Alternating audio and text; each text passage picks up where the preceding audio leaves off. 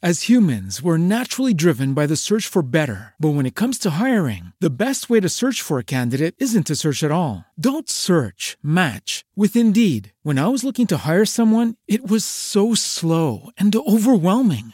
I wish I had used Indeed. If you need to hire, you need Indeed. Indeed is your matching and hiring platform with over 350 million global monthly visitors, according to Indeed data, and a matching engine that helps you find quality candidates fast. Ditch the busy work. Use Indeed for scheduling, screening, and messaging so you can connect with candidates faster. And Indeed doesn't just help you hire faster. 93% of employers agree Indeed delivers the highest quality matches compared to other job sites, according to a recent Indeed survey. And listeners of this show will get a $75 sponsored job credit to get your jobs more visibility at Indeed.com slash podcast. That's Indeed.com slash podcast. Terms and conditions apply. Olá, Mário Alves. Um, a primeira pergunta é: o que é mobilidade sustentável? Que é uma expressão cada vez mais usada na imprensa e até no, no, nos jornais e no senso comum, mas eu acho que nem sempre toda a gente sabe do que é que está a falar, ou nem todos se referem à mesma coisa. O que é tecnicamente a mobilidade sustentável?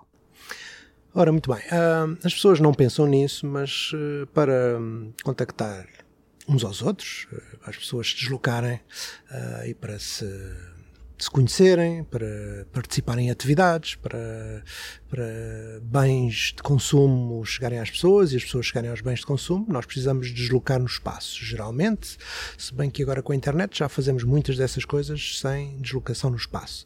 Para nos deslocarmos no espaço, precisamos de energia.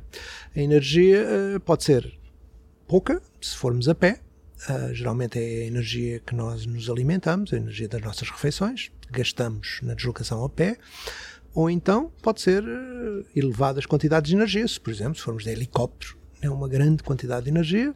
Se formos de carro, é também uma grande quantidade de energia.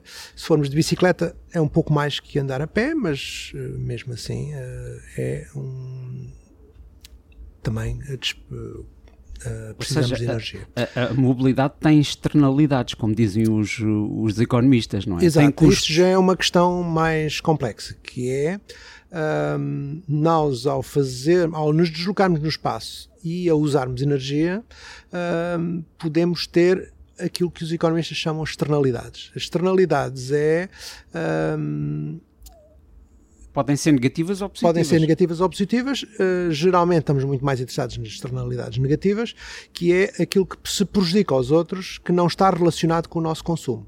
Isto é, as pessoas quando estão a atravessar a ponte 25 de Abril estão a produzir um ruído que poderá se propagar por vários quilómetros uh, e está a prejudicar pessoas que estão nas suas casas a tentar trabalhar, uh, pessoas que estão sentadas nas planadas ao domingo, estão a ouvir todo aquele ruído dos carros.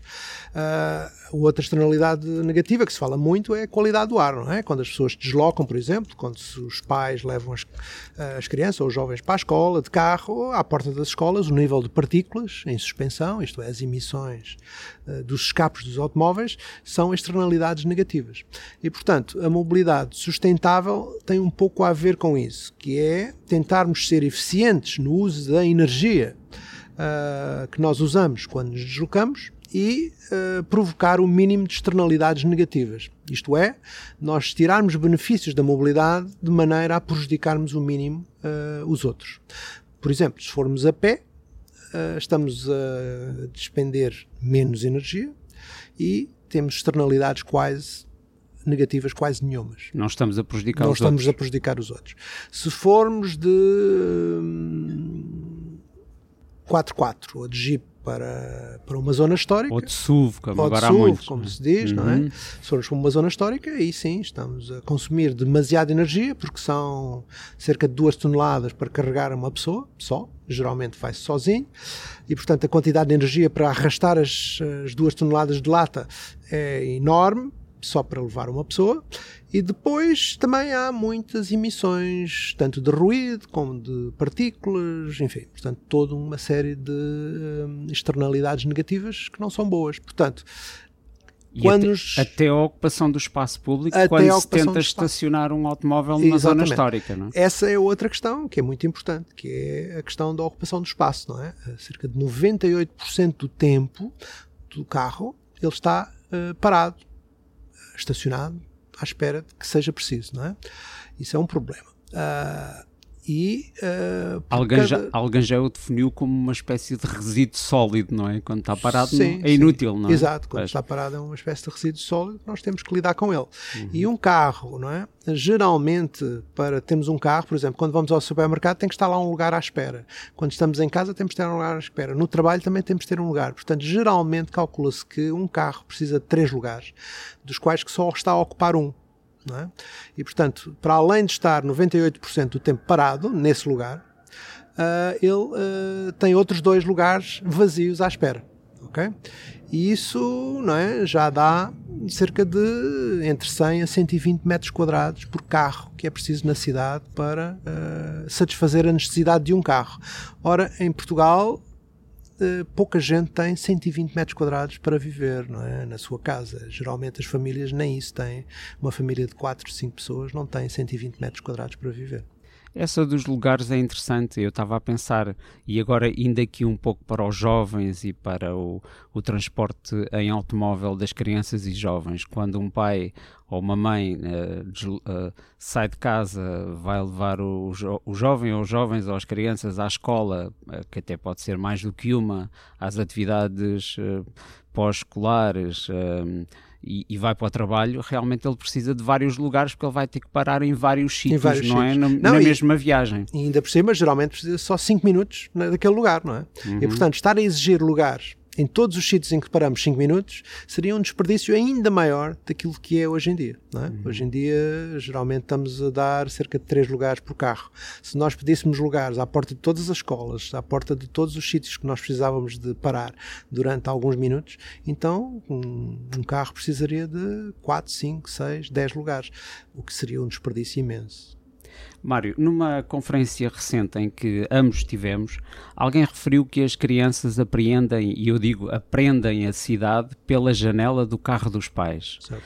Por outro lado, há, há, um recente estudo preliminar da Câmara Municipal de Lisboa que começa a apontar para uma utilização do automóvel para a escola, principalmente nos colégios particulares, nas escolas particulares, uma, uma utilização que rondará os 70%, 70%, ainda não há números oficiais porque isto, um, estando aqui nós a falarmos para professores, crianças e jovens, o que é que os jovens e as crianças estão a perder se a, se a maioria delas forem para a escola de carro? Uhum. O que é que isso tem de mal?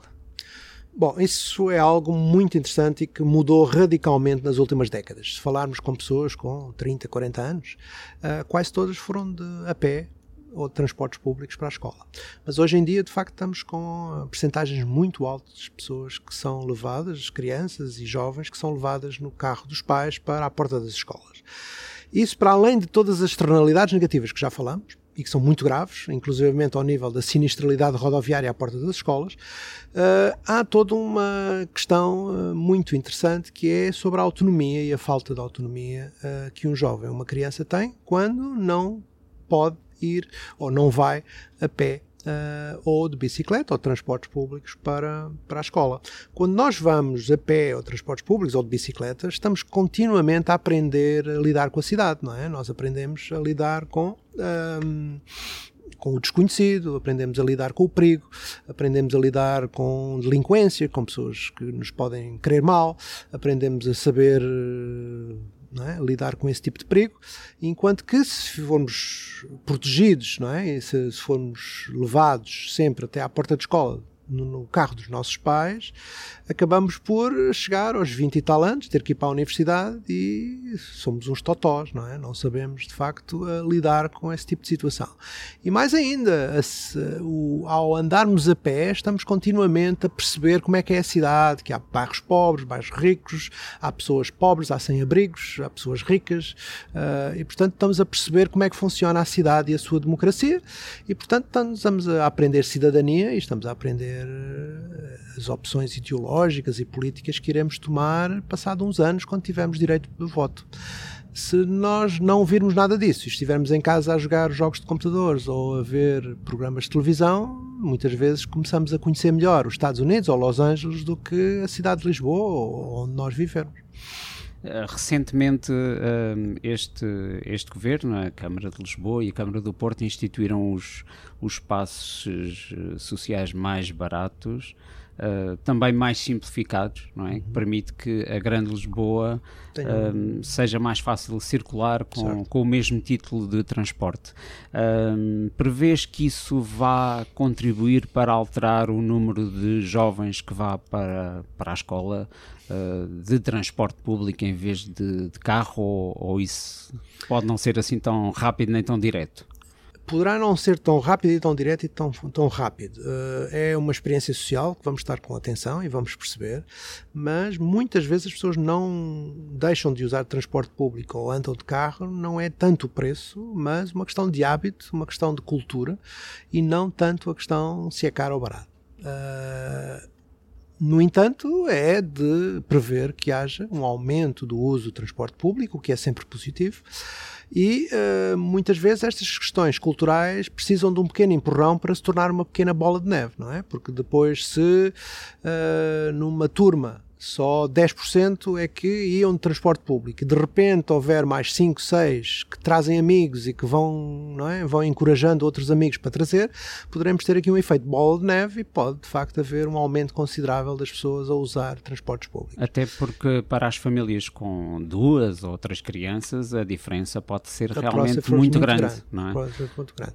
O que culturalmente as coisas são um bocadinho mais complexas porque o que acontece é que hum, os pais muitas vezes vão de carro e aproveitam a viagem para o trabalho para deixar a criança e acaba, ou jovem, e acaba por ser quase um momento familiar de convívio essa viagem.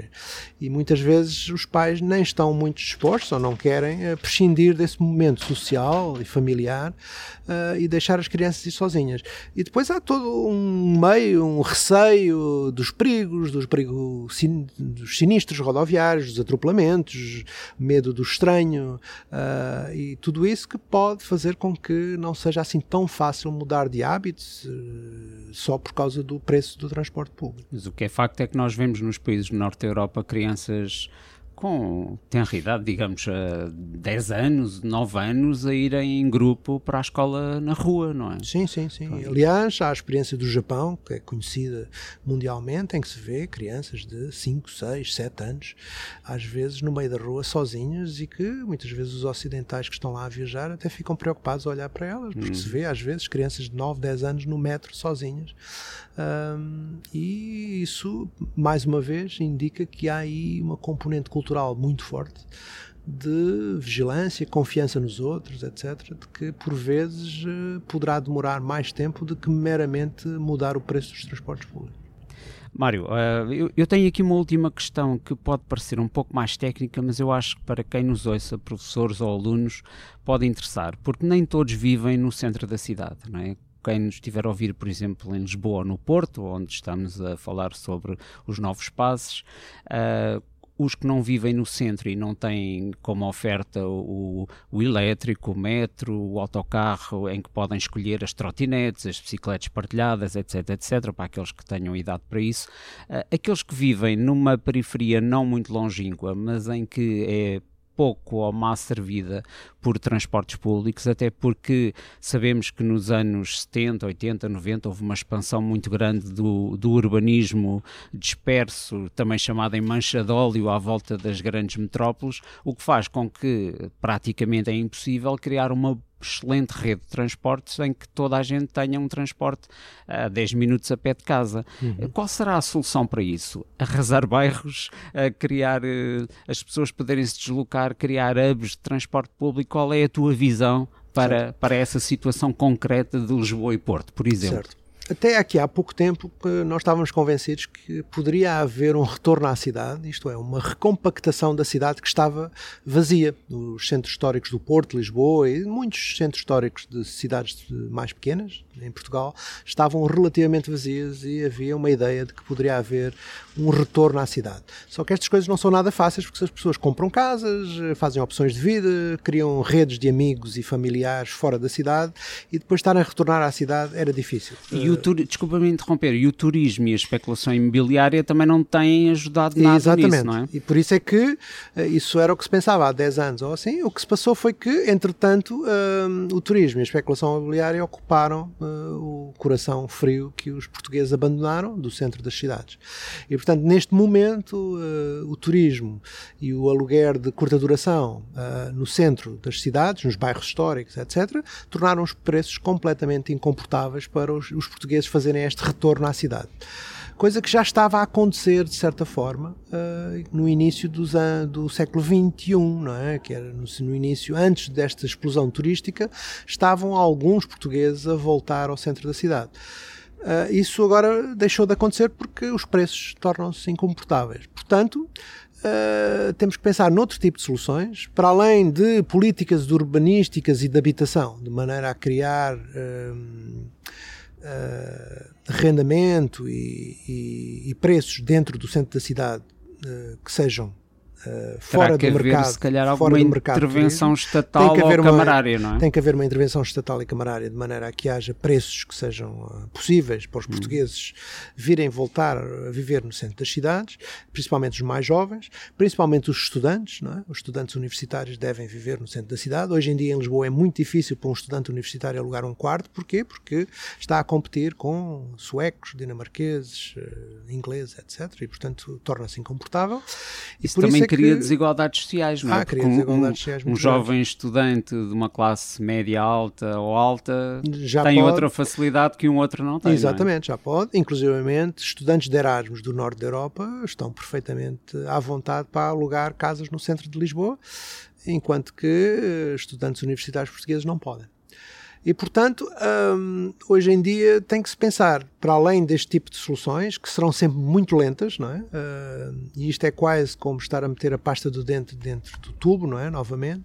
Se alguém tentou fazer isso, já percebe que é muito difícil. Uh, haverá outro tipo de soluções, porque as pessoas também não, não se mexem, não voltam, não retornam à cidade de uma forma muito fácil e rápida.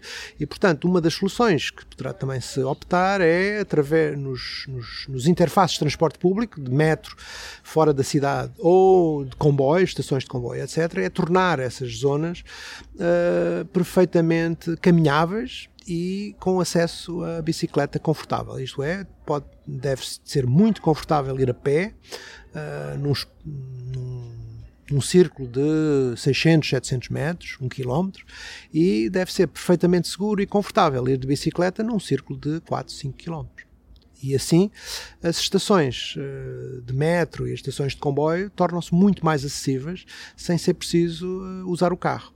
A ideia de que estava muito na moda e continua a estar muito na boca dos políticos de fazer eh, estacionamentos dissuasores também é boa, mas temos que nos lembrar que quando fazemos um estacionamento à roda de uma estação, geralmente as zonas tornam-se feias, insalubres e um parque de estacionamento perigoso, etc. E muitas vezes faz um mar de estacionamento à volta de uma estação o que se torna pouco amigável e pouco seguro para as pessoas andarem a pé ou de bicicleta, porque estamos a trazer carros, às vezes distâncias muito curtas, e esses carros, que podem ser 200, eh, 300 carros, é uma plataforma de comboio ou de metro de uma só vez, portanto acaba por não resolver muito a situação. Ou seja, os, os motos suaves são ótimos para o centro da cidade, mas também podem ser uma solução para aquele, aqueles primeiros 3, 4, 5 quilómetros até chegar a um, a um, um hub de, de, transporte, transporte, público, público para chegar ao centro da cidade. Chegar ao centro, ok. Exato. Okay. Por isso é que quando as pessoas dizem ah, eu não tenho transporte público ao pé de minha casa, há duas perguntas que se deve fazer. É, primeiro, é porque geralmente tem um vizinho com menos rendimentos que usa transportes públicos. Uh, a outra coisa é, uh, se calhar, tem que fazer uma combinação de modos de transportes. Ou ir de carro até à estação e depois chegar ao centro de Lisboa, ou então começar a pensar em maneiras de andar um pouco mais a pé uh, ou de bicicleta para chegar à estação e depois vir de, comboio, de metro para, para o centro de Lisboa. Mário, muito obrigado. até uma próxima. Ok.